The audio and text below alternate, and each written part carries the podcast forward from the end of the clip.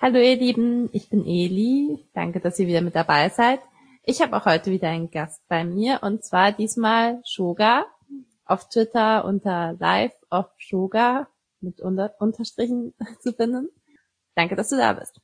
Danke, dass ich hier sein darf. Es war spontan und schnell und ich bin gespannt, über was wir so reden.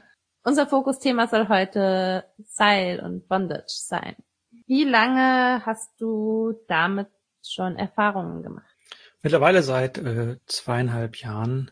Und ja, angefangen hat das Ganze so richtig mit einem ersten Workshop tatsächlich, also genau zu Anfang äh, von, von der Pandemie. Da habe ich irgendwie eine Beschäftigung gesucht und bin zu einem Workshop nach Berlin gefahren und das war so der, ich nenne es mal immer echter Einstieg. Also das ist das, wo ich wirklich ernsthaft mich in die Richtung ja, fortgebildet habe. Wie bist du auf das Thema überhaupt gekommen? Ich bin tatsächlich auf das Thema selber oder auf den Workshop zumindest selber bin ich eher gestolpert. Ich habe vorher einfach eine Online-Beschäftigung gesucht im Thema BDSM, BDSM-Workshops, was kann man dort vielleicht machen. Und daraufhin habe ich dann eben, nachdem ich dort ein paar Workshops online besucht habe, eben diesen Workshop vor Ort zum Thema Shibari bzw. Bondage mit Seil gefunden und bin dann kurzerhand nach Berlin gefahren. Hattest du dich davor schon ein bisschen in die Richtung ausprobiert? Ich hatte vor fünf oder sechs Jahren schon mal Seil in der Hand. Ich glaube, es war Baumwollseil oder Hanf oder Jute. Ich weiß es gar nicht, was es damals war. Auf jeden Fall ähm, bin ich am ersten Knoten gescheitert und ich hatte mhm. aus irgendwelchen Gründen auch keinerlei Interesse daran, das damals zu machen. Äh, ich kann dir aber gar nicht genau sagen, was der Auslöser war. Also warum ich jetzt das vor zweieinhalb Jahren so viel besser gemacht habe, ob es an dem Workshop selber lag oder ob es einfach dieser, ja, dieser eigene Antrieb war, diese eigene Lust zu, zu entwickeln oder der eigene Antrieb, ja, der dann eben das Ganze ins Rollen gebracht hat. Was ist der Reiz daran, sich mit Seilen zu fesseln oder gefesselt zu werden? Ja, ich glaube, dass Seilbondage irgendwie schon so ein Thema für sich ist. Ne? Also man kann natürlich Bondage auf ganz viele verschiedene Arten und Weisen machen. Das predige ich auch immer. Also sei es irgendwie mit Manschetten, Handschellen, mit Folie, mit Gürteln ähm, ja, Manschetten dann natürlich eher schnell, Folie eher so ein anderes Körpergefühl. Also tatsächlich vermitteln die alle ein anderes Körpergefühl. Und ich finde, Seil ist das, was ja meiner, nicht Persönlichkeit, aber zumindest einer meiner BDSM-Facetten vielleicht am ehesten entspricht, würde ich mal vorsichtig behaupten. Oder zumindest das liegt mir sehr gut, weil für mich geht es beim Seil um das Miteinander. Ähm, nicht umsonst sagt man, dass es auch ein Tanz sei. Aber ich möchte gleich sagen, dass es nicht für jeden diesen großen Aspekt gibt. Aber zumindest für mich ist das Schöne daran, dieser Tanz mit dem Seil. Mhm. Diese verschiedenen äh, Materialien, mit denen man fesseln kann. Ich habe mich damit bisher noch nie ähm, genauer befasst, welches Material ich jetzt irgendwie am liebsten mag oder so, sondern für mich ging es immer eher um den Zweck des Fesselns und äh, genau das Material ist einfach nur ein Mittel zum Zweck. Aber du präferierst ja eindeutig dann das Seil, oder? Ähm, was ist da jetzt für dich der Unterschied im Vergleich zu, keine Ahnung, wenn man jetzt mit Handschellen oder sowas fesselt? Für mich ist es ein, einfach ein riesengroßen Unterschied. Ich nenne es immer Intention oder ja, doch Intention ist eigentlich das, was das Wichtigste ist an der Stelle. Bei Manschetten oder Handschellen geht es wie du vielleicht auch bestätigen kannst oder andere Aspekte reinbringen kannst, um die pure Fixierung, das mhm. unfähig machen. Das ist extrem zweckmäßig. Und ich finde, das muss man auch dann nicht schönreden, sondern es geht halt darum, dass, genau, ich möchte deine Hände vor oder hinter dem Rücken oder über dem Kopf fixieren. Ich möchte dich in der Bewegung einschränken. Und dann soll das schnell gehen, weil ich in der Regel, wenn ich sowas mache, danach was anderes vorhabe. Das heißt, dieser Teil des Bondage, dieses Fesseln selber oder Fixieren, ist dann nicht der zentrale Mittelpunkt vom, vom, von der Session vielleicht, sondern der Start zum Beispiel. Also es kann natürlich in Rollenspielen passieren. Ähm, ich kann natürlich aber auch trotzdem jemanden zum Beispiel mit Folie komplett fixieren.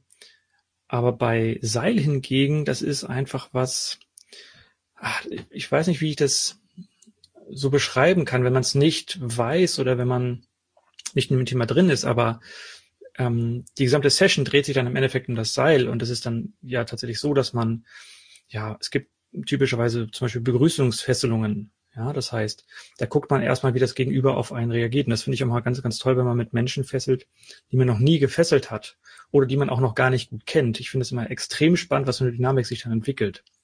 Während wenn ich vielleicht eine Manschette nehme oder eine, eine Handschelle, ich vielleicht schon Dynamik habe und das zumindest aus meiner Erfahrung selten so als Einstieg in so eine Dynamik nehme. Und dann gibt es eigentlich, wenn ich das Seil habe, ganz verschiedene Möglichkeiten, wie ich mit dem Seil spielen kann. Ne? Ich kann natürlich sehr schnell fesseln, ich kann langsam fesseln, ich kann hart fesseln, ähm, ich kann an richtigen Teilen Pause machen, man kann auch toll mit Geräuschen von Seil spielen. Das mache ich oft, man kann mit Seilen auch hauen. Also das ist für mich ein Werkzeug, was so breit einsetzbar ist und so viele Möglichkeiten hast. Das heißt, wenn ich zwei, drei Stunden am Fesseln bin, ja, das ist für mich dann der gesamte Inhalt der Session teilweise. Ne, das heißt nicht, dass es immer nur so ist, ähm, es ist natürlich auch manchmal einfach nur eine einfache Fesselung oder ich möchte ähm, ja, irgendwas anderes mit dem Seil machen. Also jemanden zum Beispiel einfach nur fixieren, um irgendwas anderes mit der Person zu machen. Aber in der Regel ist es eben schon so, dass das Seil an sich quasi in allen Teilen drankommt und viel mehr ist als nur eine reine Bewegungseinschränkung. Mhm. Ich habe letztens auf einer Party gesehen, wie ein Mann eine Frau gefesselt hat. Und das war auch wirklich extrem zeitaufwendig. Also ich bin in den Raum gegangen und die waren gerade am Fesseln. Und dann war ich eine ganze, ganze Weile aus diesem Raum draußen und irgendwann super spät bin ich da wieder reingekommen und die waren immer noch dabei zu fesseln. Früher kam mir das immer irgendwie so zeitaufwendig und damit eher lästig vor. In letzter Zeit ist mir allerdings auch aufgefallen, dass das an sich wenn man es nicht als Mittel zum Zweck benutzt, sondern wirklich das Fesseln an sich schon darin den Wert sieht, dass das halt wirklich einfach schön sein kann. Ähm, was für einen Stellenwert hat dabei die Person, die dich fesselt? Ist es dir wichtig, dass es jemand ist, ähm, also brauchst du da eine Person, der du viel vertraust oder ähm, kann es auch eine unbekannte, aber erfahrene Person sein oder wie ist da der Stellenwert für dich? Hm, für mich persönlich, da ich überwiegend selber fessel, ähm, ist das schwer zu beantworten.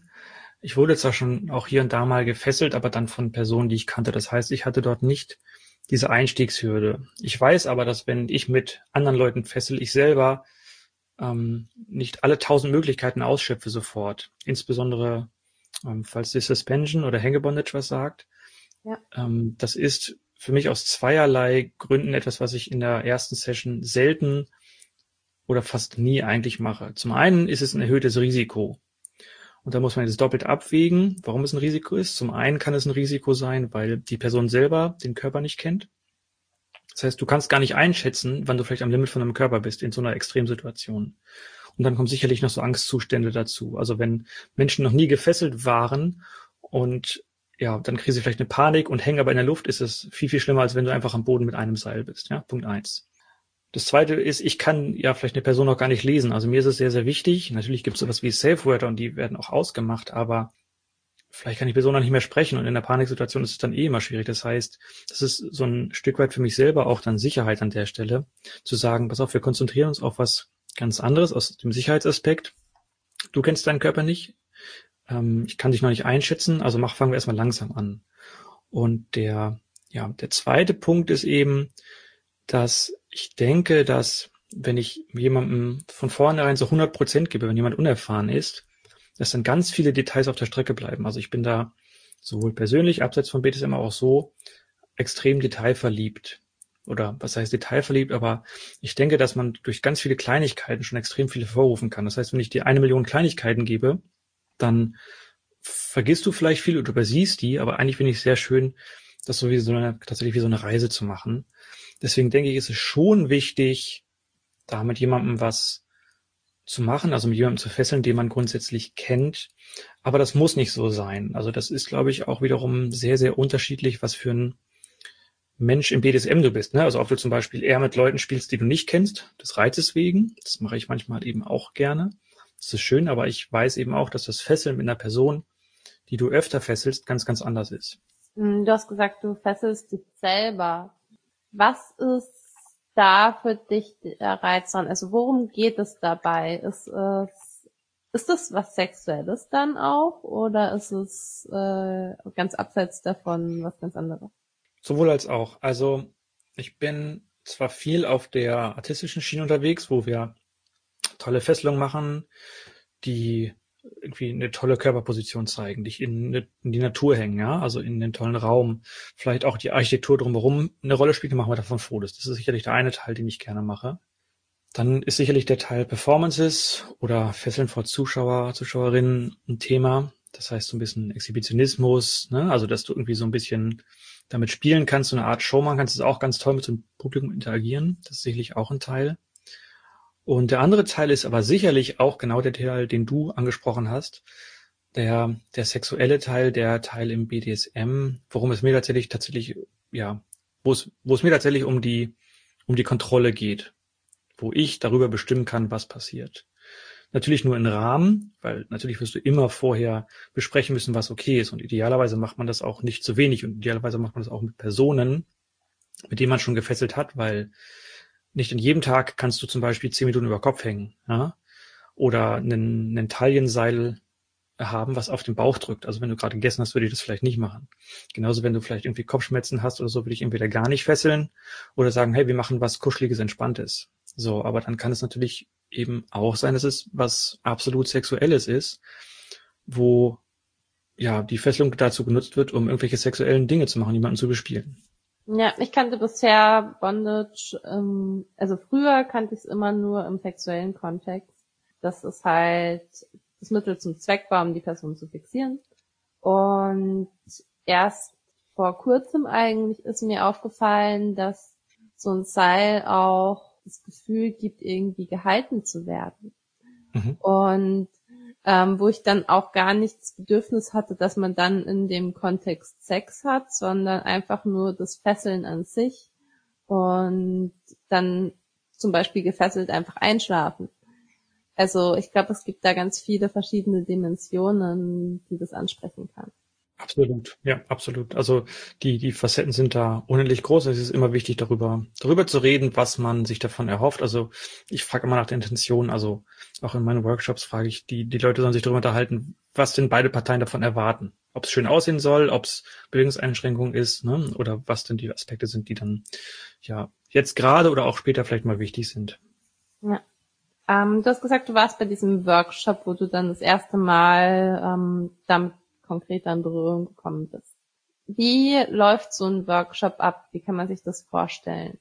Hm, grundsätzlich, glaube ich, gibt's eine Menge Workshops. Im Kern geht es aber eigentlich immer darum, wenn wir jetzt über, ich nenne es mal in Anführungsstrichen, klassische Gruppenworkshops reden, einfach darum, dass du in der Regel einen Lehrer, eine Lehrerin hast, die dir etwas beibringt zu dem Thema Shibari oder Bondage. Und das Thema kann einfach riesengroß gefächert sein. Es gibt natürlich zum einen gewisse Stile, die sich so etabliert haben, gerade so japanisch inspirierte Stile, die dann vielleicht bestimmte Fesselungen haben, ja, die dir beigebracht werden.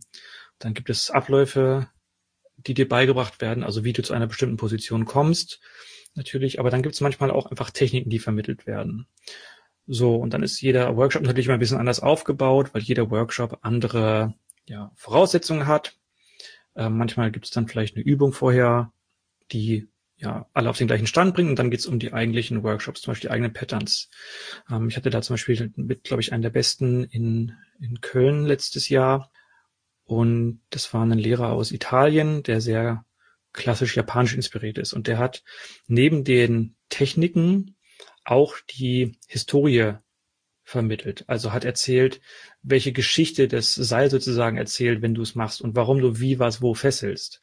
So, und es dauert dann auch schon mal gerne eine halbe oder dreiviertel Stunde, wie du jeden dieser kleinen Schritte verschießt. Das finde ich sehr, sehr spannend, weil man darf sich, glaube ich, nicht davor verschließen oder sollte zumindest vielleicht darüber mal gehört haben, dass das, was wir heute unter Shibari oder auch Kinbaku machen, früher in Japan als Hoyojutsu und davor eben eine Fessel- oder Foltertechnik war.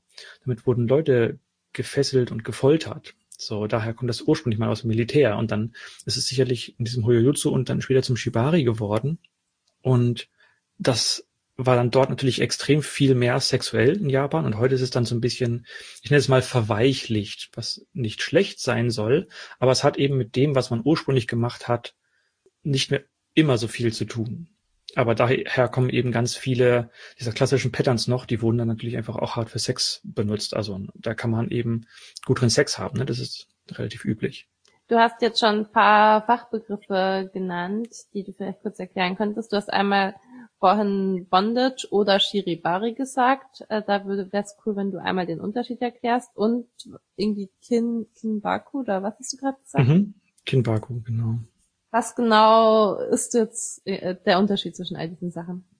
Ja, ich meine, Bondage bezeichnet erstmal alles, was du irgendwie mit Bewegungseinschränkungen machen kannst. So definiere ich das zumindest. Das heißt, ich kann Seil-Bondage machen, also Bondage mit dem Seil. Ich kann aber Folien-Bondage machen. Ich kann Bondage mit Manschetten machen. Das heißt, es geht für mich eher um eine Fixierung oder Bewegungseinschränkung. Ne, natürlich kann eine Fixierung auch Bewegungseinschränkung bedeuten, aber wenn ich dir die Arme dicht an den Körper fessel zum Beispiel, ist es ein anderes Gefühl, Gefühl von Körper oder von Bewegungseinschränkungen, als wenn du, sag ich mal, mit einer Manschette in so einem Andreaskreuz hängst. Ja, da hast du immer noch ein größeres Gefühl von Beweglichkeit. Das erstmal zum Obergriff Bondage. Und deswegen gibt es dann für mich Seilbondage und da definiere ich erstmal alles drunter, wenn irgendjemand mit einem Seil fesselt. Und wenn wir jetzt ein bisschen ja, traditioneller werden, geht es dann eben um Shibari, also übersetzt aus dem japanischen Binden. Da fällt für mich auch eher dieses japanisch inspirierte Fesseln drunter, aber auch das, was ja so andere machen unter schöne Musterfesseln, was eigentlich mit dem, was man so klassisch japanisch versteht, nicht so viel zu tun hat. Das wird aber oftmals auch unter ja, Shibari gelabelt und dann gibt es eben Kinbaku, was eben festes Binden bedeutet. Das heißt, da geht es dann primär tatsächlich um diese ja, klassische, wirkliche Bewegungseinschränkung. Ich war letztens auf einer Party, wo mein Freund dann versucht hatte, meine Hände mit einem Seil über meinem Kopf zu fesseln. Also da war so eine, ähm, ja, so ein Teil, so ein Gerät, wo man halt oben irgendein Seil dran binden konnte. Nur die Sache war die, wir haben so gar keine Ahnung von Bondage oder Seilen oder was auch immer. Und deswegen hat er es halt einfach irgendwie versucht. Und äh, dann war halt das Problem, dass ähm, das Seil, das ist, das hat sich halt dann irgendwie so ausgedehnt und dann hingen meine Arme irgendwann trotzdem voll weit unten. Und also ich habe zwei Fragen. Die erste Frage, ähm, wäre sowas dann Kinbaku, weil man versucht, einfach was zu fixieren? Nee, Kinbaku wäre eben festes Binden. Das heißt, da geht es tatsächlich um körperliche Einschränkungen. Das wäre, würde ich immer noch unter dem Thema Seilbondage abstemmen, in Anführungsstrichen, weil es ja um das vielleicht in, in, meiner Welt einzuordnen, einfach darum geht, dich zu fixieren, ja, an dem Punkt über den, über den Händen, über dem Kopf. Sprich, das könnte ich auch mit einer Manschette machen. Und da kommt es gar nicht auf das Festbinden selber an. Also für mich steht im Shibari als auch im Kinbaku schon der, das Seil, das eigentliche Fesseln im Vordergrund. Während ja, wenn ich dir einfach kurz die Hände zusammenbinde und das einfach oben fixiere, das auch eher wieder praktisch klingt, wenn ich es richtig verstanden habe, oder? Mhm. Ähm, ja. Und ich habe noch eine zweite Frage. Und zwar, ähm, dass das Seil dann dauernd so runtergehangen ist, dass es so ausgeleiert ist. Liegt das dann am Material oder liegt das an der Art und Weise, wie man gefesselt hat? Also du hattest vorhin ja auch schon erwähnt, es gibt Hanf, Baumwoll und Jute. Äh, genau, und noch weitere, genau. Das war ein Baumwollseil und das war ein sehr dünnes Baumwollseil. Äh, war das einfach das falsche Seil oder waren die Knoten einfach komplett falsch? Was meinst du? Schwer zu sagen. Grundsätzlich würde ich niemals sagen, dass es das falsche, in Anführungsstrichen, Seil ist. Ähm, wie ich auch mal sage, gibt es verschiedene Seile, die für verschiedene Zwecke geeignet sind. Also ich habe letztens einen, einen, Vortrag auch über verschiedene Seile und Seilbondage gehalten und da sind wir genau auf diese Thematik eingegangen, was ist eigentlich Bondage und welche Unterarten gibt es, also Shibari, Kinbaku und andere Teile, beispielsweise zum Beispiel Penis Bondage, da brauchst du einfach ein sehr viel dünneres Seil als für alles andere. Aber am Ende des Tages hast du für verschiedene Zwecke verschiedene Seile. Sprich, wenn du jemanden an einem Bettrahmen fixieren willst, ja, oder relativ einfach, kannst du dafür ein Baumwollseil benutzen. Ob ich da nämlich ein bisschen, sag ich mal, der Arm oder die Hand sich zu dir bewegt, ist eigentlich egal, weil du eh noch ein bisschen Restbeweglichkeit hast. Wenn ich jetzt aber zum Beispiel dein, dich, also irgendwo was fesseln will, wo Gewicht dranhängt, würde ich A niemals Baumwollseil nehmen und schon gar kein dünnes, ne, weil dünnes Seil kann erstmal schneller reißen als dickeres, das heißt, da spielt Sicherheit sehr schnell eine Rolle und Baumwolle dehnt sich eben. Das ist aus zwei Teilen nicht gut. Zum, zum einen kann es eben sein, dass durch das Dehnen der Baumwolle ja sich die Fesselung an sich verändert. Das ist per se schon mal nicht gut, weil du dann nicht sicherstellen kannst, dass die Last gleich verteilt ist oder dass es auch hält. Ja, und die Knoten halten möglicherweise durch das Material selber schon nicht so gut. Das heißt, da sind wir so bei drei, vier Aspekten, warum ich eben Baumwolle bzw. Baumwollseil eben nicht für so eine Anwendung nehmen würde. Ja, dass sich die Fesselung dann komplett verändert, das habe ich schon öfter festgestellt. Also wie gesagt, ähm, ich habe keine Ahnung, wie man richtig fesselt von den Knoten her. Und äh, wenn man es einfach irgendwie macht, äh, zum Beispiel es versucht, die Beine aneinander zu fesseln, dann ähm, ja, weiß nicht, nach äh, einer halben Stunde oder so ist es so ausgeleiert, dass man eigentlich schon fast wieder rausschlüpfen kann von alleine. Ähm, was mhm. würde sich da dann für ein Material besser eignen? Ich bin mir relativ sicher, dass man das mit einer richtigen Technik auch mit einer Baumwolle hinbekommt. Ähm, es gibt natürlich aber wenn wir jetzt vielleicht über ein bisschen mehr Technik reden, eigentlich nur ein paar einfache Grundknoten, mit denen man sehr viel machen kann. Und dann gibt es ein paar Techniken. Aber ich sag mal so, das sind so vielleicht fünf bis zehn Sachen, die man erstmal beherrschen muss. Und damit kann man schon eine richtig große Menge machen. Ähm, die, die typischen großen Patterns, die es gibt, das sind natürlich unendlich viele und vielzählige. Gibt es natürlich viele Möglichkeiten, warum es die gibt. Aber um, sag ich mal, so einfache praktische Dinge zu machen, braucht man nicht viel. Das ist mir auch immer sehr wichtig, wenn ich in meinen Workshops unterwegs bin, dass wie im ersten Kurs nie auf die Technik eingehen, sondern nur um das Miteinander, weil ich möchte erstmal eine Begeisterung schaffen, ja, also für die Bewegungseinschränkung fürs Fesseln selber und danach auf die Technik gehen. Natürlich kannst du auch gleich im Technikteil einsteigen, wenn du auf diese, sag ich mal, Emotionen, diese Verbindungen zwischen den beiden, die fesseln, keine Lust hast. So, das heißt, ja, du lernst im Endeffekt so ein paar Techniken, also erstmal zum Beispiel einen Single Column Tie. Das ist also ein Knoten, womit du üblicherweise einen Körperteil fesselst. Double Tie würde man zum Beispiel nehmen, wenn man ja zwei Arme fesselt oder zwei Beine, wobei das auch nicht immer so sein muss, dass man diesen Double Tie für zwei Objekte benutzt. Aber das wären eben so zwei Knoten, die man am Anfang einmal lernen kann. Und ich sag mal so, wenn der, wenn der Double Tie richtig sitzt, dann geht er eigentlich auch nicht mehr auf. Sprich, vielleicht ist es da einfach nur ein, ja, ein Technikteil, ähm, der vielleicht dort an der Stelle, sage ich mal, in Anführungsstrichen fehlt, der das Ganze eben schon so weiter äh, oder so weiterführen würde, dass man eben nicht mehr rauskommt.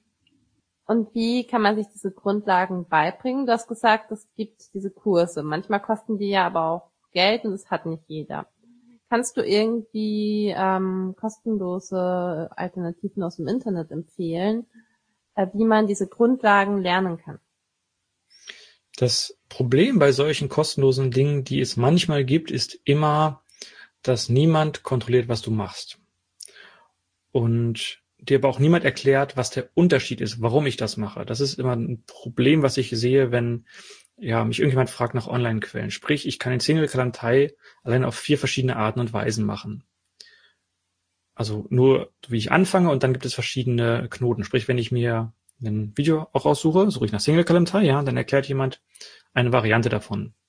Und ich mache mir eigentlich gar keine Gedanken darum, warum es diesen Knoten so gibt, wie es ihn gibt und welche vielleicht Vor- und Nachteile hat. Sprich, ich lerne den und lerne den und lerne den und sehe dann ein anderes Video, wo jemand sagt, ich mache einen Single Kalender, aber vielleicht macht er eine andere Variante und ich bekomme gar nicht mit, dass es eine andere Variante ist. Und auf einmal kollabiert das Ganze als Beispiel, ja, oder ist einfach nicht sicher. Das heißt, bis zu einem gewissen Rahmen, ja, kann man einfach mal googeln. Es gibt ein paar ähm, ja, Online-Ressourcen. Also ich habe ein, zwei Videos eigentlich für die Schülerinnen und Schüler gedacht, die bei mir sind.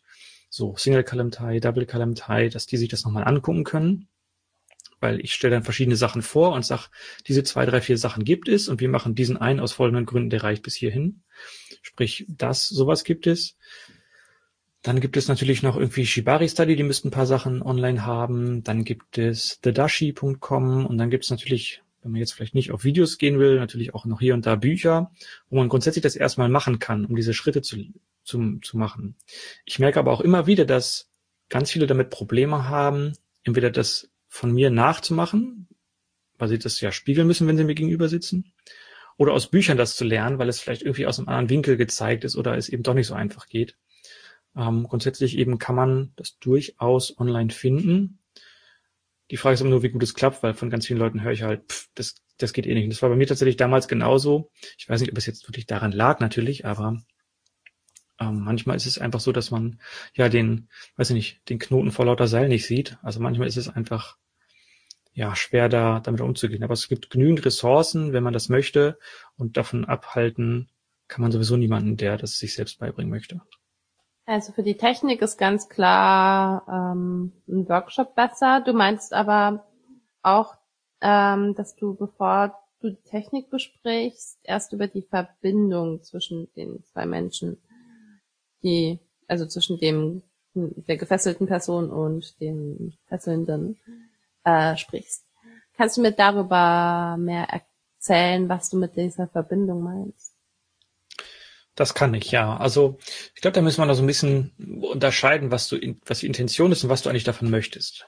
Und wie du vielleicht auch festhältst. Also wie man vielleicht auch die Session beginnt. Ja, also wenn ich, keine Ahnung, am Rumraufen bin, ich möchte dich irgendwo kurz schnell fixieren, dann geht das alles ganz schnell, ne? das muss alles nicht sauber sein und ich lasse mir keine Zeit oder ich nehme eine Manschette und so weiter und so fort. Wenn ich jetzt das aber alles wegnehme und tatsächlich sozusagen das Mindset habe, dass das Seil an sich das Mittel ist, mit dem ich mit dir irgendwas machen möchte, dann beginnt ja die Session schon viel früher. Das heißt, ich mache mir vielleicht Gedanken darum, wie ich in die Session komme, ja, wie ich dich zum Beispiel in eine bestimmte Position bekomme. Das heißt, ich fessel ja in der Regel ein Körperteil in einer bestimmten Position. Das heißt, ganz, ganz viel ist dann dort auch, wie bewege ich eigentlich einen Körper? Und zwar so, dass die gefesselte Person quasi nichts machen muss. Und ich der Person, insbesondere wenn sie gefesselt ist und ich die Person bewegen muss, ich ihr auch nicht wehtue, ja, weil wenn du die Beine gefesselt hast und die, die Hände und ich dich irgendwie drehen oder bewegen möchte, dann möchte ich dich nicht auf den Kopf fallen lassen, ja, und auch nicht so fallen lassen, dass du vielleicht das Handgelenk brichst, sondern das gibt dann so ganz verschiedene Aspekte, die ich dann durchgehe an der Stelle wie man erstmal in diese Thematik oder diesen ganzen Komplex machen kann. So, jetzt fangen wir vielleicht mal als Beispiel an. Ähm, zum ersten Mal gibt es eine, eine Übung, so eine Art Begrüßungsfesselung mit einem ja, sogenannten Lagset. Das ist ein Knoten, den man im späteren Fesseln eigentlich an sehr wenigen Stellen nur einsetzt, den ich aber bewusst dort einsetze, weil man dafür keine Technik braucht. Der ist zwar selbstzuziehend, das ist eigentlich nicht so schön, aber man kann mit diesem Knoten an den richtigen Stellen, sagen wir, nahezu nichts kaputt machen, also keine, keine dauerhaften Schäden hervorrufen und man kann damit sehr, sehr schnell eine Verbindung aufbauen. Das heißt, ich kann einfach zum Beispiel mal den Oberkörper fesseln mit diesem Seil, ja. Und dann kann ich mal gucken, was passiert, wenn ich zwei, dreimal rumwickel. Und dann kann ich gucken, was passiert eigentlich, wenn ich an dem Seil ziehe. Also wie eine Person mitgeht, wenn du das vorstellen kannst.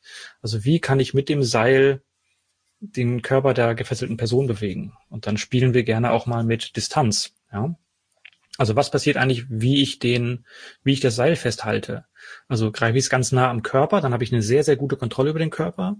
Das ist wie wenn du so ein, ja, so ein, so ein, so ein Griff am Körper befestigt hast, als Beispiel.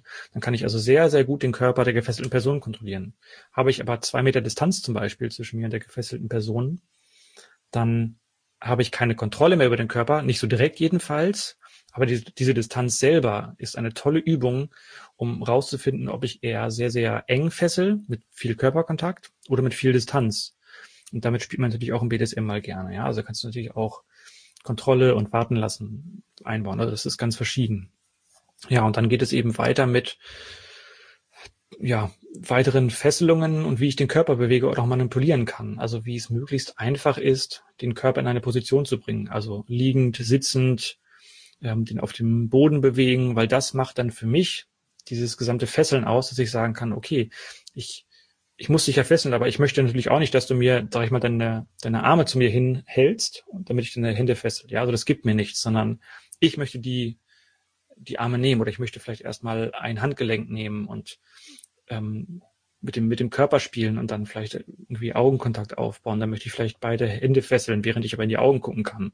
Oder auch bewusst nicht in die Augen gucke, wenn ich zum Beispiel hinter einer Person sitze. Also auch das ist wiederum eine Übung, die wir machen oder die ich gerne mache, ist mal von vorne, von hinten, von links oder von rechts fesseln, weil das macht eine ganz, ganz andere Wirkung. Das heißt, da gibt's in dem ja, ersten Workshop so viele verschiedene Aspekte, über die man sich eigentlich gar keine Gedanken macht, aber das Fesseln doch eben sehr, sehr unterschiedlich sein kann. Und genau darum geht es eben, dass man über verschiedene Übungen, so drei, vier, fünf Aspekte in verschiedenen Welten, also Körpermanipulation mit Nähe, mit Geschwindigkeit, auch mit Festigkeit von Seil spielt ähm, und eben auch mal, ja, wie gesagt, von links, vorne und rechts und hinten fesselt und dadurch einfach so ein Gefühl mitgibt, was eigentlich möglich ist. So, und wenn ich mir da vielleicht dann ein bisschen Gedanken gemacht habe, was ich eigentlich möchte, dann kann ich die Technik machen. Du hast gesagt, es kann auch zu Schäden kommen. Welche Schäden können dann passieren, wenn man falsch fesselt? Im Zweifel bist du tot. Weil wenn du der Person aufhängst und keine Ahnung hast, was du dort machst und die abstürzt und runterfällt und auf dem Genick landet, kann es halt zum Tod führen. Ja, das, glaube ich, sind sich viele nicht so nicht so bewusst. Ja, die, die hängen dann einfach irgendwen irgendwo auf und meinen, das machen sie so halb schön und gut oder improvisieren. Und es muss sich ja nur einer der Knoten lösen, nämlich der, der vielleicht auf der Brust ist. Ja. Oder du musst, hast vielleicht irgendwie, weil du es mal auf dem Foto gesehen hast, einfach irgendwie einen Knoten in die Haare gemacht, ja. Und dann, keine Ahnung, ziehst du den Kopf aber dann komisch, weil sich ein anderes Seil ist. Also, das sind natürlich immer nur Worst-Case-Szenarien, aber wenn wir uns darüber Gedanken machen, was wir dort eigentlich machen, das heißt, da hängt im Zweifel eine Person komplett in der Luft, ist gefesselt und kann sich nicht abschützen, kann nichts machen, wenn irgendwas passiert, ja.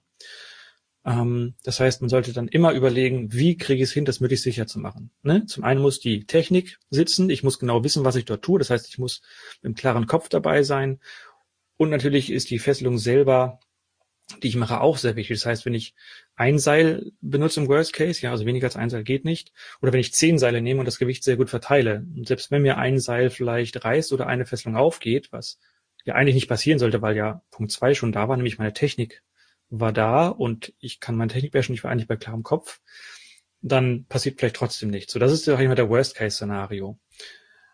Aber natürlich kann ich auch am Boden oder so schon andere Dinge machen, weil ich kann irgendwie Blutzufuhr abtrennen oder unterbinden oder reduzieren und ich kann natürlich auch die, ja, die Nerven schädigen. Das ist also auch eine Sache, die man relativ häufig doch sieht. Das heißt, das ist nicht so unüblich. Viele sprechen nicht drüber. Und das Problem an diesen Nervengeschichten ist immer, das sieht man meist erst, wenn man abfesselt.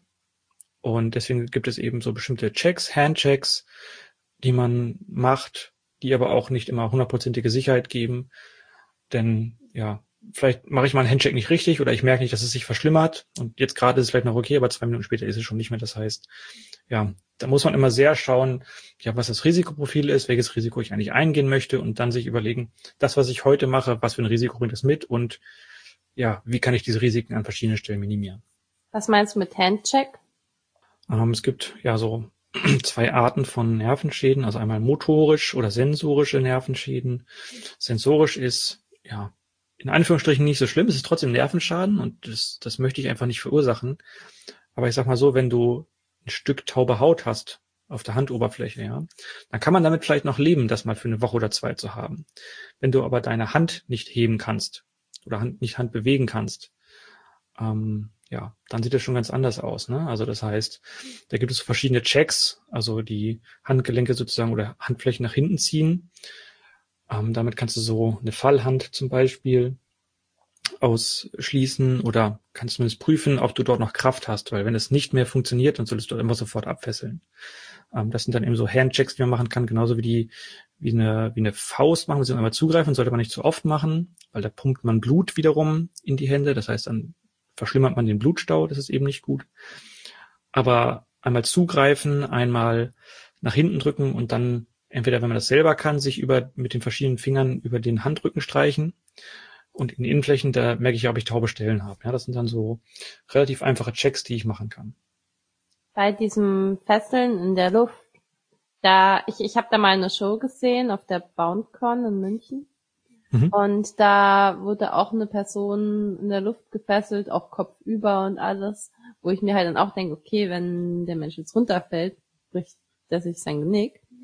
Und ich denke mir, ich meine, es kann ja nicht nur an der Technik scheitern, sondern theoretisch könnte es doch auch an der Anbringung scheitern, oder?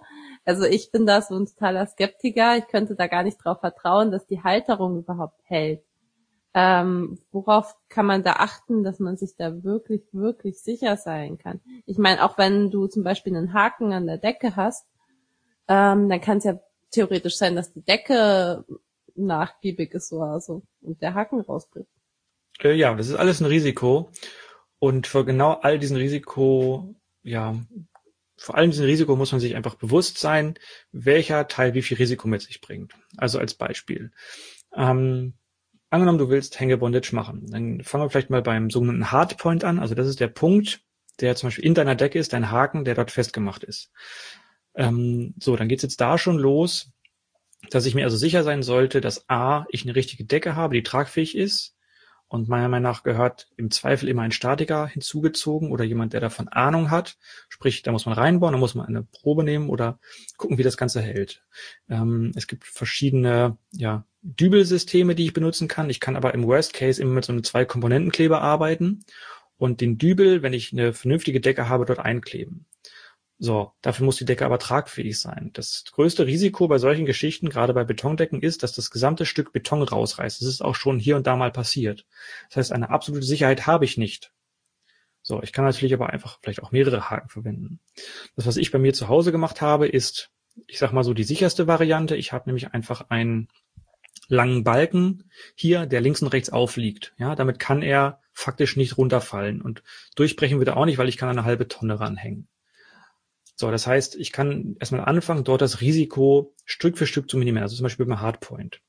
Dann geht es natürlich weiter, ob ich an einem Bambus fessel oder an einem Ring. Ein Ring ist eben aus Metall, das heißt, da habe ich vielleicht per se erstmal ein Tick höheres, ja, äh, also ein bisschen weniger Risiko, höhere Sicherheit bei einem Ring als vielleicht bei einem Bambus. Wenn ich vielleicht einen dicken Bambus verwende, habe ich auch da wieder die gleiche ähm, Risikoklasse, aber das kann man eben pauschal nicht sagen, ne? weil du kannst natürlich in das Holz äh, nicht reingucken, aber du hast vielleicht erste Anzeichen dafür. Aber dass mal ein Bambus oder ein Ring kaputt gegangen ist, das ähm, ist relativ selten. So, und dann kommt es natürlich jetzt auf den nächsten Teil an. Das heißt, dort abzustürzen kann jetzt eigentlich nur noch passieren, wenn deine Fesselung, sag ich mal, vom Körper rutscht. Und das passiert ähm, eigentlich sehr, sehr selten, außer Anfängerinnen und Anfängern, nämlich wenn die die Fesselung, die sie machen, nicht verstehen. In der Regel haben Fesselungen oder sind so gebaut oder so konstruiert, dass das in der Regel nicht passieren kann. Wenn ich aber Teile ändere oder Spannungen nicht passen, und das ist eben etwas, was ich aus Videos ganz, ganz schwer heraussehen kann oder eigentlich nie raussehen kann, wenn ich nicht Profi bin. Das heißt, da mache ich vielleicht eine Kleinigkeit nicht richtig, das kontrolliert niemand und dann kann ich abstürzen, weil die Fesselung sich, sage ich mal, in Anführungsstrichen Luft auflöst. Ja, Das ist dann das größte Risiko. Ja, das letzte Risiko ist eigentlich, wenn das Seil reißt, also sprich eine Materialermüdung. Deswegen sollte man immer, bevor man fesselt, seine Seile prüfen. Also ich gucke mich einmal optisch an, ich kontrolliere die, ob die irgendwelche Fehlstellen haben, ob sie zu dünn geworden sind, ob ich Spannungsprobleme sehe, sprich, wenn ich jetzt irgendwie so über Naturfasern wie Hanf oder Jute rede, dann habe ich ein gedrehtes Seil. Sprich, da habe ich drei Stränge, die wiederum aus einzelnen Garnen, versponnenen Garnen bestehen. Und ja, in der Regel hängt natürlich das Gewicht an diesen drei Strängen. Aber wenn ich natürlich einen Strang habe, der rausguckt, dann hängt vielleicht die Spannung nur noch an zwei oder sogar nur noch an einem. Und dann ist natürlich meine Bruchlast, also die Last, die das Seil aufnehmen kann, ja, vielleicht nur noch zwei Drittel oder ein Drittel groß. Sprich, das gehört einfach dazu, das, die Seile vernünftig zu kontrollieren. Und dann, ja, darf man aber auch nicht vergessen, dass es schon darauf ankommt, wie ich das Seil belaste und wie ich fessel. Also wenn ich ähm, versuche, einen, einen Körper von 100 Kilo am kompletten Seil hochzuziehen, ist das nicht so gut fürs Seil. Wenn ich aber natürlich den Körper mit nach oben drücke, während ich den Körper nach oben ziehe, ja, das ist auch ein großer Unterschied, wie ich eigentlich fessel. Mm, so im Durchschnitt, wie lange oder beziehungsweise für wie viele Fesselungen kann man so ein Seil hernehmen, bis es irgendwann mal durch ist? Schwer zu sagen. Also, wenn ich viel fessel, würde ich sagen, tausche ich das Seil alle drei Monate aus. Also wenn ich jetzt zum Beispiel jeden Tag oder jeden zweiten Tag fessel, vielleicht auch mal, ja, jetzt aktuell fessel ich ein bisschen weniger, da vielleicht nur noch ein halbes Jahr. Ansonsten sieht man das aber in der Regel, wenn du dir einfach einen neues Seil nimmst und eins, was gebraucht ist, dann sieht man eben oder kann das fühlen, wie nass es ist. Man merkt, dass es deutlich dünner geworden ist. Oftmals verschieben sich aber auch Spannungen, insbesondere zu den, zu den Seilenden hin. Da sieht man das ganz, ganz, ganz oft. Ja, dass dann sich die Spannungen verschieben. Das ist dann das erste Anzeichen, dass ich das Seil mal austauschen sollte. Wie wäschst du ein Seil? Also ich tue das so Baumwollseile einfach immer in die Waschmaschine hauen. Aber gibt's da irgendwas, worauf man achten muss, je nach Material? Ja, Naturfasern werden grundsätzlich nicht gewaschen. Sowohl Hanf als auch Jute sollte man unter gar keinen Umständen ja, Waschen zum Desinfizieren und so sowieso nicht, einfach weil genau das passiert, was ich jetzt äh, aktuell gerade mache, sprich ich färbe Seile, sowohl Jute als auch Hanf. Und das ist so ein riesengroßes Problem, diese Naturfasern, Jute und Hanf ziehen sich voller Wasser. Was passiert? Die quillen auf. Und durch das Aufquellen ziehen die sich zusammen. Und zwar von über acht, achteinhalb Metern auf unter sieben, wenn sie nass sind. Und wenn du die einfach so trocknen lässt, bleiben sie in der, ja, also bleiben sie so kurz und werden extrem locker. Das kann dazu führen, dass extrem schnell deine Seilspannung kaputt geht. Sprich, zum einen ist das Material dann ermüdet, weil die die Spannung verloren haben. Und zum anderen aber auch kann es eben sein, ja, dass sie, ja, dadurch, dass sie so locker sind, schneller reißen. Das ist also Punkt eins. Sprich, wenn ich sie zum Färben wasche, dann muss ich extrem darauf achten, dass ich sie unter einem hohen Zug wieder spanne, um diese Ursprungsspannung wieder herzustellen. Und selbst dann ist meine ja, Ursprungslast, die ich drauf geben kann, nicht mehr vorhanden. Sprich, wenn ich ein, vielleicht ein Juteseil habe, was so vielleicht 100, 120 Kilo an, an Last hat, vielleicht auch ein Tick mehr pro Seil, dann habe ich dann vielleicht 10, 20 Prozent weniger. Also ähm, ich müsste mal rausgucken, es gibt einen, einen Blog, der das mal gemessen hat. Ich werde es mit meinen auch nochmal testen. Aber das ist das Problem, wenn ich Seile wasche. Und wenn ich das natürlich öfter mache, habe ich dieses Problem wieder. Und deswegen würde ich eben, ja, Jute oder Hanfseile eben eigentlich nie waschen. Ausnahme ist hier eben das Färben, wenn ich dann eben jemanden habe, der davon Ahnung hat, der eine, ja, ein richtiges Gestell hat, um die Seile entsprechend zu trocknen, dann kann ich das einmal machen, aber immer mit dem Hinweis, das Seil ist nachträglich gefärbt. Auch da gibt es Unterschiede. Wenn ich also ein Seil habe, was ich vor dem Drehen, vor dem Fertigen färbe, dann habe ich dieses Problem nicht, ja, weil ich das rohe Garn sozusagen färben kann und dann wird es mit der richtigen Spannung gedreht. Also das ist dann der einzige Unterschied. Aber ansonsten würde ich eben gerade bei ja, Hanf oder Jute eben nicht, nicht waschen. Es gibt ein paar andere Materialien, wie, ja, wie du sagtest, Baumwolle, die kann man ruhig waschen. Ähm, ich habe hier auch noch Posch, das ist so ein, ja, auch ein Kunst, eine Kunstfaser. Die kann man waschen und die ist extrem ja bruchsicher. Die wird gerne mal benutzt, um so ja so Hängeseile, also Zuri-Lines nennen die sich dann, also die Uplines, die vom Körper zum Hardpoint gehen, also dort, wo die Person festgemacht ist. Und die können eben eine halbe Tonne tragen. Die kann man auch waschen. Die kommen eigentlich aus dem Segelsport. Das heißt, auch damit kann man sich ein Stück weit Sicherheit erkaufen. Das ist krass, wie viel man da beachten muss beim Thema Seil. Ähm, jetzt noch zu einem anderen Thema. Du hattest mir vorab im Chat geschrieben, dass du dich im DS-Bereich nicht aufhältst. Ich persönlich hätte gedacht, dass ähm, Bondage überwiegend in dem Bereich eingesetzt wird. Wie ist da so deine Sicht drauf? Also, wenn du es quasi nicht für DS nutzt, wofür nutzt du es dann? Ich glaube, da ist ganz schnell die Frage, wie man DS definiert an der Stelle. Also, also ja, stimmt. Ich sollte es auch für die Zuhörenden mal kurz erklären. Also mit DS meine ich einen Dom-Sub-Kontext. Also es gibt eine dominierende Person und es gibt eine submissive, unterwürfige Person.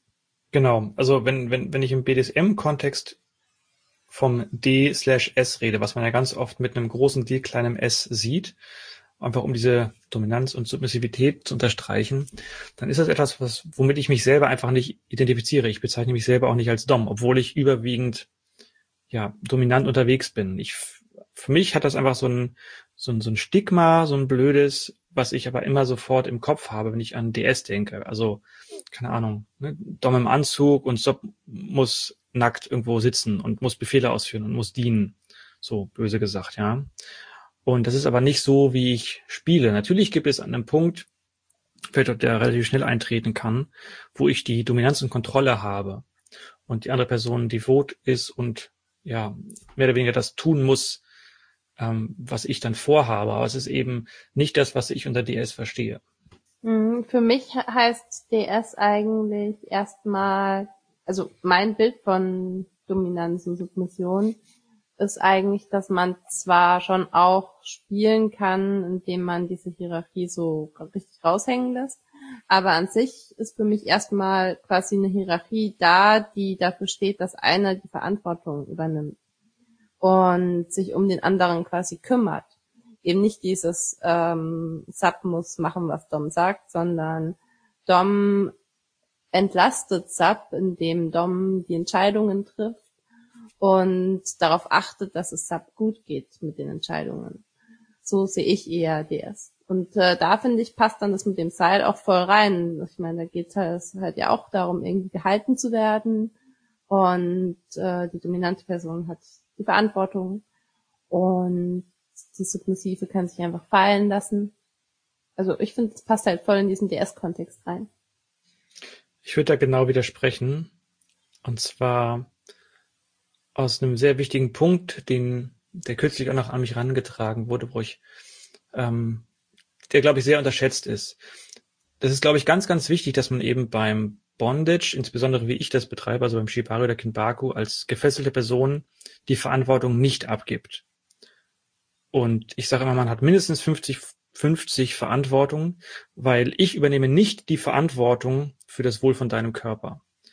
Sprich, wenn du mir nicht sagen kannst, dass du jetzt an einem körperlichen Limit bist oder nicht kommunizieren kannst, dass ähm, das jetzt vielleicht sich nicht gut anfühlt, dann würde ich mit dir nicht spielen, würde ich mit dir nicht fesseln. Oder ich würde halt, wenn wir anfangen zu fesseln und ich das Gefühl habe, dass dies mit der Kommunikation oder mit der Dynamik einfach nicht passt, würde ich an der Stelle auch abbrechen. Sprich, ja, aus diesem Aspekt, den du gerade sagtest, mit der Dom kümmert sich beim Fesseln und gibt Sub was Gutes, da kann ich das ein Stück weit nachvollziehen, dass das von der Dynamik her passt dass ich dir was Gutes tue, aber das ist dann, ja, ich weiß gar nicht, ob ich es dann als Kinbaku würde es nicht bezeichnen, Shibari vielleicht zum Teil. Aber auch da muss ich natürlich relativ schnell vielleicht auf meine eigene Gesundheit achten. Sprich, ob ich dann dort vollkommen abschalten kann.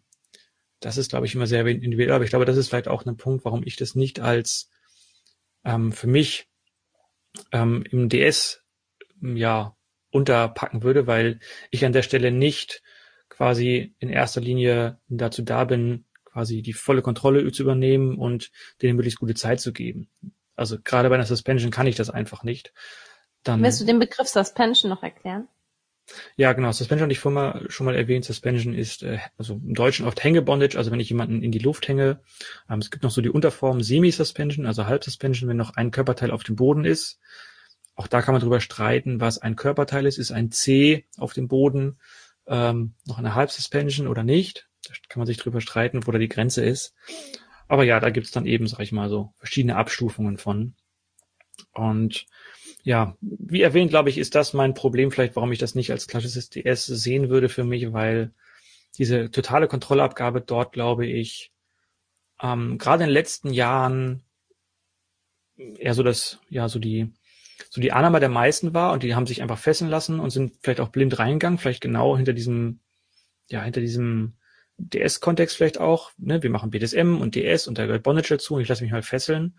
Aber ich habe auch ganz, ganz oft gemerkt, dass Leute dann eben Probleme hatten oder was schiefgelaufen ist, weil die einfach nicht aufgeklärt wurden, welche Risiken es gibt, Punkt eins, und keine Checks vielleicht auch gemacht wurden. Das heißt, die haben dann einfach gemacht und irgendwann gemerkt, oh Mist, ist irgendwas passiert. Ne? Und deswegen, ja, es ist so ein bisschen ein schwieriges Thema, ein bisschen Wunderpunkt.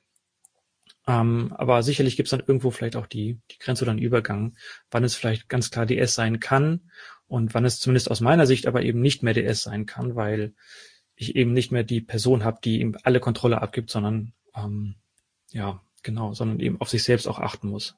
Ich finde, wenn auch bei diesen Bondage-Shows jemand gefesselt wird und dann so wirklich in der Luft hängt dann sieht die Person ähm, eigentlich immer aus, als wäre sie gerade wie in Trance, also total im Subspace. Für mich äh, sieht es immer aus, als wäre die Person wirklich so voll raus aus dieser Welt, hängt einfach nur in den Seilen und schaltet alles drumherum ab. Also so sieht es vom Gesichtsausdruck einfach aus, finde ich. Ich würde würd sagen an der Stelle, um das vielleicht kurz einzuhaken, das ist extrem davon abhängig, was du siehst. Also zum einen würde ich mal sagen, man sollte sich von einer Performance, die auf einer Bühne ist, niemals blenden lassen, weil in der Regel sind diese Performances vorher zigmal geübt. Und ja, es gab mal einen tollen Workshop, wo auch jemand sagte, wenn ich in eine neue Atmosphäre komme, also angenommen, ich, ich fahre ins Ausland, mache dort eine Bondage-Show, ja, dann würde ich dort nicht etwas Neues ausprobieren, dann würde ich etwas machen, was ich schon mal gemacht habe, weil ich mich dort sicher, sicher fühle. Weil das Risiko möglicherweise einfach zu groß ist, wo wir bei Risikofaktoren sind. Weil ich habe neue Umgebung, ich habe anderes Licht, vielleicht habe ich Nebel und sehe nicht so viel. Ja, also ich kann daneben greifen, das ist ein großes Risiko. Sprich, da gibt's dann ganz andere Sicherheitsfaktoren. Deswegen glaube ich, darf man sich, was ich gerade sagte, eben nicht davor blenden lassen, dass jemand nur weil er so aussieht, nicht trotzdem im Kopf die ganze Zeit dabei ist und, und trotzdem kontrolliert, ob alles okay ist. Ne? Also ich mache einen Handcheck, ich gucke, ob die Lagen richtig sind. Was wir zum Beispiel auch als Workshop hatten, ist, dass man in bestimmten Suspensions, also Hängebondage, wenn ich hänge, aktiv mitarbeiten muss. Einfach, dass es für mich körperlich angenehmer ist. Ja, also je nachdem, wie viel Backbend du hast, also du willst ein, vielleicht ein extremes Hohlkreuz oder du hängst, ähm, es gibt so eine Fesselung mit Hände hinter dem Rücken, da kann man senkrecht drin hängen. Das ist extrem anstrengend, sowohl für die Hände als auch für den ja, gesamten, gesamten Torso. Und genau, auch wenn es vielleicht schön aussieht, und das ist insbesondere im Shibari bzw. im Kinbaku dann so, dass ähm, ganz oft dieses Leiden extrem durch die Fesselung hervorgerufen ist und auch erwartet wird. Ja, also das, da bin ich so ein bisschen vorsichtig an der Stelle, nur was aussieht, als sei es vielleicht toll und schön, man wäre im Subspace, muss es nicht so sein, kann aber natürlich sein. Ähm, das muss aber nicht bedeuten, dass da nicht trotzdem, ja, hier und da ein Handshake ist. Mhm.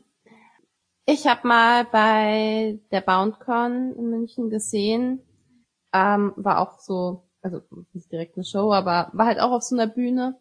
Da waren Menschen gefesselt und die mussten dann versuchen, sich selbst zu befreien. Mhm. Ich dachte aber eigentlich, es geht beim Fesseln darum, ich meine, das ist ja ein total langsamer Prozess auch. Das heißt, die Person lässt sich ja wirklich freiwillig fesseln. Das ist jetzt nicht wie, keine Ahnung, wenn man halt beim Sex mal eben schnell mit Handschellen fesselt, wie in so einem Rape-Play äh, oder so, sondern äh, die Person wird ja erst aufwendig gefesselt.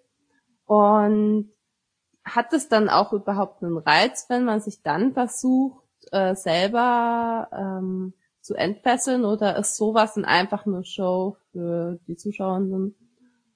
Also machen das Leute im Privaten auch, dass sie sich fesseln lassen, um sich dann selber ent zu entfesseln, um zu versuchen, ob sie es überhaupt schaffen?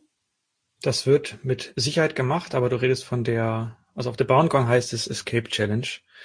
Und ich bin mir sicher, dass es im Privaten auch hier und da gemacht wird, genauso wie ich gerne zum Beispiel auch Playfight zu Hause, ja. Das heißt, ähm, wenn ich ein Gegenüber habe, was vielleicht gleich stark ist oder so, das macht einfach Spaß. Genauso macht es einfach Spaß, eine Escape Challenge zu machen. Sprich, da geht es ja trotzdem auch darum, dass ich dir eine Aufgabe stelle. Ja, wenn du es aus dem BDSM-Kontext siehst, ich gebe dir die Aufgabe, ich fessel dich jetzt und du musst innerhalb von zehn Minuten rauskommen. Und da muss die Person versuchen, dort rauszukommen. Vielleicht für die, äh, ja, für alle, die zuhören, noch kurz, ganz oft ist es bei dieser Escape Challenge so, dass eben zwei Personen gleichzeitig gefesselt werden und sich auch gegenseitig befreien können. Sprich, man kann dann irgendwie zueinander hinrobben, ja, oder kann dann mit einem, ja, mit dem Mund das Seil von dem anderen öffnen. Und das ist dann sozusagen eine kleine Hilfestellung. Um, ähm, am Ende des Tages macht es natürlich Spaß. Also da geht es dann natürlich weniger um das, ich fühle mich jetzt in dich ein und fessel dich, sondern geht es dann eher um, ich fessel dich jetzt besonders hart. Ähm, da kann natürlich aber auch sowas wie Objektifizierung reinspielen auf ja, fesselnder Seite. Sprich, ich sehe dich als Objekt, was ich jetzt irgendwie möglichst kompakt verpacken muss. Ja, also ich möchte nicht ähm, abstreiten, dass das hier und da auch mal ein Aspekt ist. Ähm, aber auf beiden Seiten. Ne? Natürlich kann auch die gefesselten Personen an der Stelle entsprechend daran gefallen haben. Aber ganz viele finden es einfach spaßig, sich daraus zu befreien und mögen halt die Aufmerksamkeit, die sie daran dabei bekommen. Und ich glaube, das ist auch nichts ähm, gegen, gegen, zu, gegen zu sagen. Wichtiger Hinweis an der Stelle, dabei passieren oft Unfälle, einfach weil ich wenn ich ja Seile verschiebe, dann liegen sie nicht mehr da, wo sie sollen, ja, wichtiger Hinweis an der Stelle, und können eben schneller Schäden verursachen. Genauso, weil ich natürlich, wenn ich mich dort ja, reindrücke und versuche zu befreien, möglicherweise mehr Druck auf Stellen ausübe, als da vorher war. Also das nur mal als Hinweis. Ja, das wäre jetzt auch meine nächste Frage gewesen, ob das nun nicht gefährlich sein kann, wenn man sich selbst entfesselt.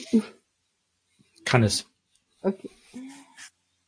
Was würdest du jetzt äh, aus deiner Perspektive Menschen raten, die gerade anfangen, sich mit dem Thema zu befassen, vielleicht schon bei ihrem ersten Workshop waren und bisschen tiefer in die Thematik einsteigen wollen. Ähm, geht, rennt man einfach von Workshop zu Workshop oder und, und wie macht man überhaupt fest, ob ein Workshop auch wirklich ein guter Workshop ist, also ob die Person mhm. professionell ist. Ich meine, als Amateur hat man davon ja eigentlich überhaupt keine Ahnung, kann es gar nicht einschätzen. Mhm. Eine sehr gute Frage. Du hast jetzt viele Fragen gleichzeitig gestellt. Ich versuche das mal von, von vorne aufzurollen. Also ich glaube, wenn du erstmal schon einen Workshop besucht hast, dann wirst du sicherlich, egal ob er jetzt gut oder schlecht war, vielleicht eine Grundidee davon haben, was man machen kann. Dann kannst du selber dich ausprobieren. Während wenn du noch gar keine Ahnung davon hast, es glaube ich relativ schwer ist, erstmal in das Thema zu finden, weil du sehr, sehr schnell durch unendlich viele Informationen überflutet bist. Und das kommt aber trotzdem irgendwann wieder, weil umso mehr du dabei bist, desto mehr Infos gibt es. Ja, es gibt verschiedene Workshops, verschiedene Stile und so weiter und so fort. Und ich glaube, das Wichtigste ist, erstmal anzufangen und sich vielleicht einen Workshop zu suchen von einer Person, die vielleicht beim ersten Kontakt sympathisch ist, die vielleicht ja eine tolle Webseite hat, die darüber aufklärt vielleicht auch, ähm, wo die Workshop-Beschreibung besonders toll ist, also vielleicht, wo ich auch wiederfinde, was ich gerne, was ich gerne mache.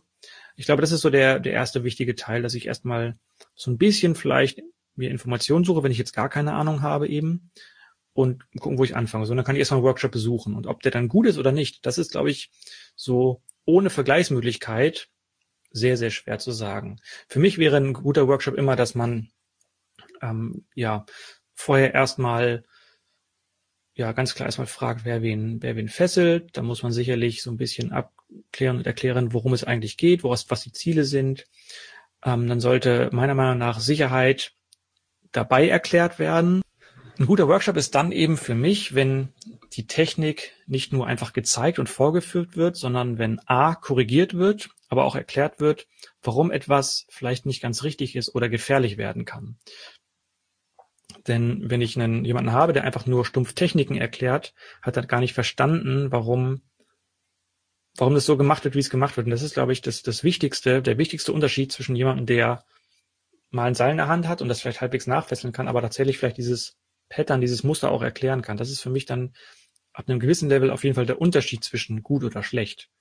Genauso wie, wie gut ich auf, natürlich auf Fragen eingehen kann, klar. Aber ich glaube, daran kann man irgendwann, ja, so einen guten Workshop ausmachen. Und dann sicherlich, je nachdem, ob ich dann vielleicht eher Technik fixiert bin oder ja auch so zwischenmenschliche Geschichten, Body Movement haben möchte, da gibt's dann ganz verschiedene Stile und Ansätze.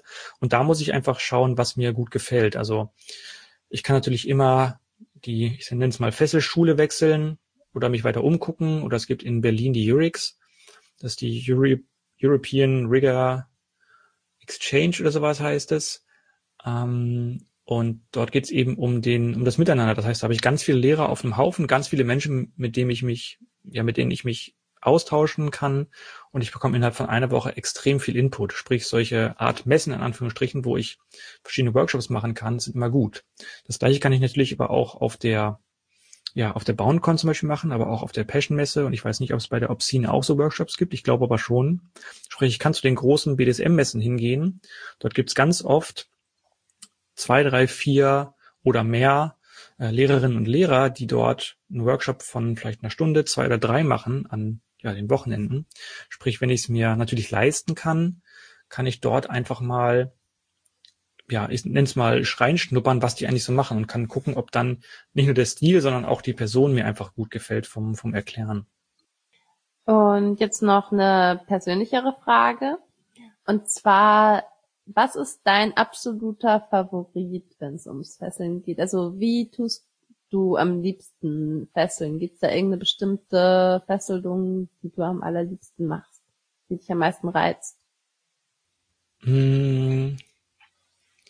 Ich habe zwar sehr, sehr viele Workshops besucht, in sehr kurzer Zeit tatsächlich, und habe extrem viele Sachen gelernt. Aber am Ende des Tages geht es bei diesen ganzen Fesselungen, Fesselungen, Muster einfach um das Muster an sich. Das heißt, mein Favorit ist ganz klar, dass ich improvisieren kann und mir nicht darüber Gedanken machen muss, was ich jetzt wie, wo als nächstes hinfessel, sondern dass er dich frei sein kann und auf das Miteinander eingehen kann. Das macht mir eigentlich am meisten Spaß, wenn du erstmal rangehst und sagst, okay, ich habe mit der Person, Person vielleicht besprochen, wir machen keine Suspension, aber zum Beispiel eine Half Suspension. Und vielleicht habe ich hier und da ähm, so ein, zwei Sachen, die ich weiß, auf die die Person steht. Also zum Beispiel so Exposure, ne? Also ähm, wie heißt denn der deutsche schöne Begriff dafür? Keine Ahnung. Ja, oder fangen wir da anders an. Also wenn zum Beispiel jemand so mit so ein Schamgefühl hat, ja, dann kannst du zum Beispiel so Fesselungen machen, wo du die Beine auseinander fesselst und dafür musst du noch nicht mal nackt sein. Ja, dass das vielleicht eine Wirkung zeigt. Das heißt, ich finde es sehr, sehr schön oder angenehm, wenn man so fesselt, dass man auf das Gegenüber mit den Sachen, die man weiß, spielen kann und ich nicht von vornherein reingehe und sage, ich mache jetzt Fesselung XY, dann kommt der Schritt, dann kommt der Schritt. Also ich mag es nicht, wenn ich so eine ja so ein Muster abspiele, sondern für mich ist es eben immer noch ein Miteinander. Bei mir kommt es ganz, ganz oft auf das ja, das Gefühl an, wie die Stimmung zwischen uns beiden ist und vielleicht wird dann auf einmal, obwohl ich mir gedacht habe, ich bin jetzt heute der, der größte Sadist zu dir, bin ich auf einmal kuschelig und schön, weil es sich so ergibt. Und das ist halt auch okay. Ja, ich möchte danach nicht enttäuscht sein. Ich möchte vorher keine Versprechungen machen, mit ich gebe dir die härteste Suspension oder so ein Blödsinn, sondern ich möchte einfach dann an der Stelle darauf eingehen, was sich in dem Moment gut anfühlt. Ich möchte immer Grenzen wahren. Ich möchte ja einfach eine gute Zeit haben. Das heißt, ja, ich mache das eben nicht an so einer, an so einem Muster fest, sondern eben das, was sich dann in dem Moment gut anfühlt. Um so frei fesseln zu können, brauchst du dann aber wahrscheinlich auch erstmal ein ganzes Stück Erfahrung, oder? Weil da musst du ja genau wissen, warum du eben die Dinge so und so machst und wie es möglich ist, Knoten zu machen. Weil man halt einfach nur ein Standardprogramm äh, ablaufen lässt, äh, wo man quasi genau lernen konnte, hier muss der Knoten hin, da muss da ein Knoten, äh, ein Knoten hin. Das kann man wahrscheinlich quasi ganz gut hinbekommen, wenn man es halt einmal gelernt hat, oder? Aber das freie Fesseln, denke ich, braucht eine Erfahrung. Hm, würde ich nicht unbedingt sagen. Das hängt, glaube ich, sehr davon ab, in welcher Schule du bist. Also manchen Schulen bekommst du Pattern nach Pattern nach Pattern beigebracht. Ja, das heißt, da hast du tatsächlich, ich sag mal, harte Kurse und harte Prüfungen und dann gibt's quasi das Schema F, nach dem Wissen vermittelt wird. Es gibt aber andere Lehrerinnen und Lehrer, da lernst du sehr individuell, also im privaten Unterricht ist es sowieso so, ne, da gehst du hin und lernst was für dich. Aber wenn wir jetzt von einem guten Workshop reden, dann vermittelt dir der Workshop dir Technik. Da kann vielleicht auch am Ende ein Pattern rauskommen, ja. Da kann es halt heißen, dann legt ihr das halt hier hin, dann machen wir dieses und dann machen wir jenes. Aber ein guter Workshop an dieser Stelle vermittelt auch das Wissen, warum ich etwas mache, wie ich es mache. Und wenn ich dann natürlich das übe und verstehe, vor allem das ist immer das größte Problem, ich muss es tatsächlich verstehen, warum es funktioniert, dann kann ich vielleicht auch kleine Teile davon nehmen und beliebig anwenden. Und dann kann ich tatsächlich auch mit sehr, sehr wenig Mitteln beliebige große Fesselungen machen. Ich muss ja nicht eine Suspension machen, ja, dafür, davon müssen wir mal sowieso alle wegkommen, die hier fesseln.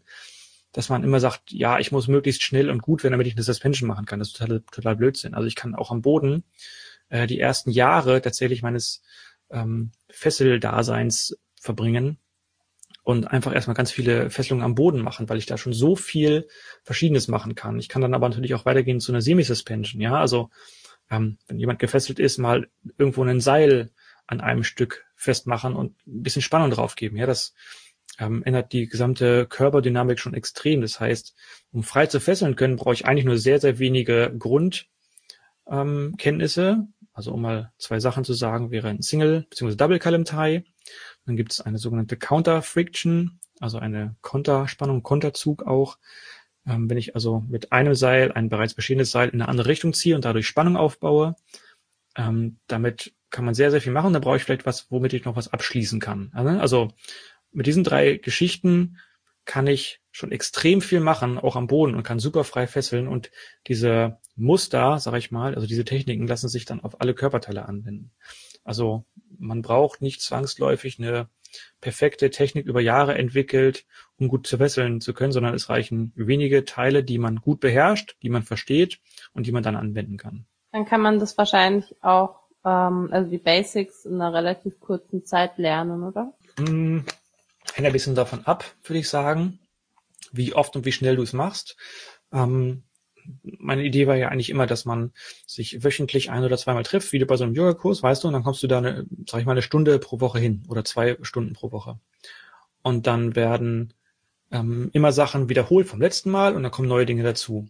Und das Wichtigste ist einfach die Wiederholung. Sprich, wenn ich, ich kann nicht erwarten, dass ich an einem Samstag von, sagen wir mal, 10 bis 18 Uhr so sieben Stunden plus Mittagspause mir ganz viel Wissen aneigne, dann mache ich anderthalb oder zwei Wochen nichts und dann gehe ich zum nächsten Kurs, Teil zwei, und gehe dann dort weiter. Das funktioniert nicht. Sprich, es ist eigentlich viel schlauer zu sagen, ich fange mit einem einfachen Stück Technik an und dieses Stück Technik wiederhole ich, wiederhole ich, wiederhole ich. Und beim nächsten Mal, dann nehme ich vielleicht das und mache was Kleines dazu.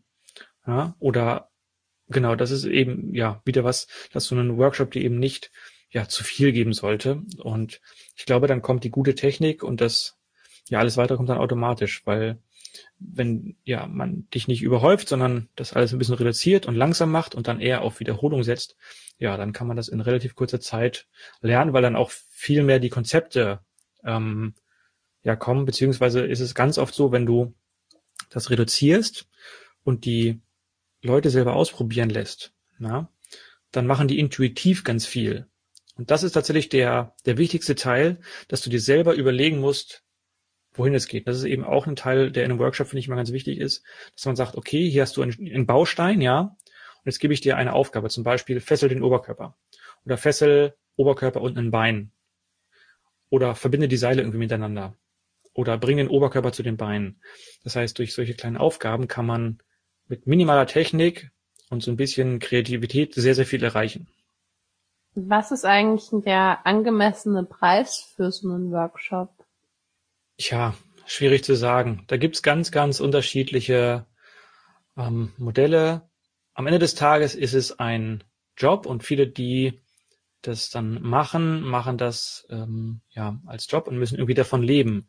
Sprich, ähm, ja, wenn die irgendwie dort Kosten sehen, dann darf man sich nicht darüber wundern, dass da gerne mal auch ein paar hundert Euro für ein Wochenende draufstehen. Man darf nämlich nicht vergessen, dass da viele Stunden Arbeit drinstecken, oftmals eben auch viele Jahre an Erfahrung, an eigenen Workshop besuchen. Und dann habe ich vielleicht noch eine Raummiete und ich muss mich, ne, also ja, das ist eben schwer zu sagen. Sprich, es gibt tolle Angebote für so offene Abende, so, so Bondage-Kurse, äh, gerade auch in Berlin oder in anderen Städten. Da zahlt man dann so, sag ich mal, 10 Euro am Abend, vielleicht auch mal 15. Früher waren es mal 5, das ist jetzt auch nicht mehr so der Fall. Aber ich sag mal so 10 bis 15 Euro pro Abend muss man meistens rechnen. Manchmal findet man auch so, ja, andere Angebote, die dann aber eher, sag ich mal, aus in Anführungsstrichen Hobby gemacht werden, ja, wo es dann, sage ich mal, eine kleine Kostenumlage gibt. Ähm, insbesondere, wenn ich natürlich eh ein Haus habe und das in meinen privaten Räumen mache, dann gibt es vielleicht mal ein, zwei, drei Euro oder sowas, das ist okay. Aber wenn ich jetzt eher in die Richtung kommer kommerzielleren Angebote äh, gehe, dann variieren die Preise meistens so, ja, so eine Privat-Einzelstunde, Privatunterricht kostet so zwischen also 50 bis 90 oder manchmal auch über 100 Euro. Das ist sehr, sehr unterschiedlich, wer das macht ähm, und wo die Person eben auch lebt. Und so ein Workshop kann eben auch mal als Privatunterricht ähm, ein paar hundert Euro am Wochenende kosten. Es gibt aber auch schon meine, also meine Anfänger-Workshops zum Beispiel gehen drei Stunden, sind 50 Euro, wo ich gesagt habe, das ist das Minimum, was ich haben muss, um die, die Kosten umzulegen. Und ich möchte eben dann an der Stelle eben zum Beispiel Wissen weitergeben, also 50 Euro pro Paar. Das ist auch mal wichtig, da muss man drauf achten ob ich das Ganze pro Paar zahle oder Einzelpersonen. Ich kenne zum Beispiel auch Kurse, die nicht ähm, ja dann an der Stelle 50 Euro pro Paar für drei Stunden kosten, sondern die kosten dann vielleicht 80, 90 Euro pro Einzelperson für drei Stunden. Also da muss man einfach sehr genau hingucken. Und ja, im Zweifel hilft es vielleicht auch immer mal zu gucken, wer noch angemeldet ist. Gab es diese Kurse früher schon mal? Das ist meistens ein guter, gutes Indiz dafür, mal, mal nachzufragen oder, oder vielleicht auch mal Bekannte zu fragen oder andere alte Teilnehmerinnen und Teilnehmer zu fragen, wie die den fanden. Gut, ich danke dir und ich habe jetzt keine Fragen mehr, außer hast du noch irgendwas, ähm, was du unbedingt loswerden willst? Spaß haben. Also ich glaube, das Schlimmste ist, wenn, wenn ja man irgendwo hinkommt und sagt, wir machen jetzt hier die Technik, dann machen wir die Technik, dann machen wir die Technik und eigentlich geht's darum, dass man Spaß haben soll. Und auch wenn wir über Risiken gesprochen haben, am Ende des Tages geht es um Spaß haben. Sprich, wenn, wenn ihr ein Seil zu Hause habt, dann nehmt es in die Hand, guckt euch ein Video an und macht davon was Kleines nach, sucht euch wirklich Einsteigerinnen und Einsteigervideos raus, macht das nach und habt Spaß und wenn euch das dann gefällt, dann lernt es vernünftig. Und das ist eigentlich, glaube ich, das Wichtigste, was ich noch sagen kann. Gut, dann sage ich vielen Dank, dass du mir meine Fragen beantwortet hast.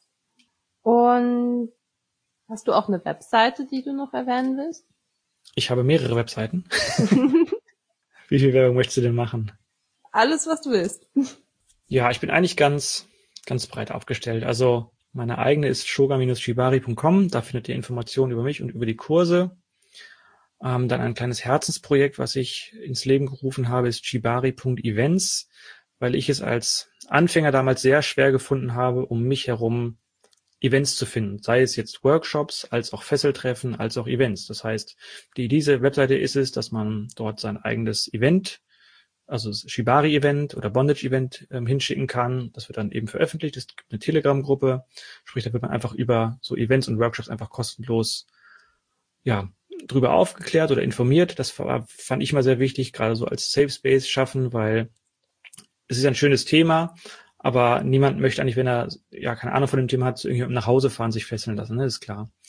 Und dann gibt es natürlich noch mein, mein äh, Shop für Seile, bondagerow.eu. Da kann man mal vorbeischauen. Das ist vielleicht interessant für euch, falls ihr keine Ahnung von Seilen habt, weil da gibt's eine Beratung. Da geht's gar nicht darum, Produkte zu verkaufen, sondern einfach mal durch so ein paar gezielte Fragen ja rauszufinden, welche Seile eigentlich für euch geeignet sind oder nicht. Gut, dann empfehle ich den Zuschauern mal dort vorbeizuschauen und diesen Podcast zu bewerten. Und dann bis zum nächsten Mal. Tschüss. Tschüss.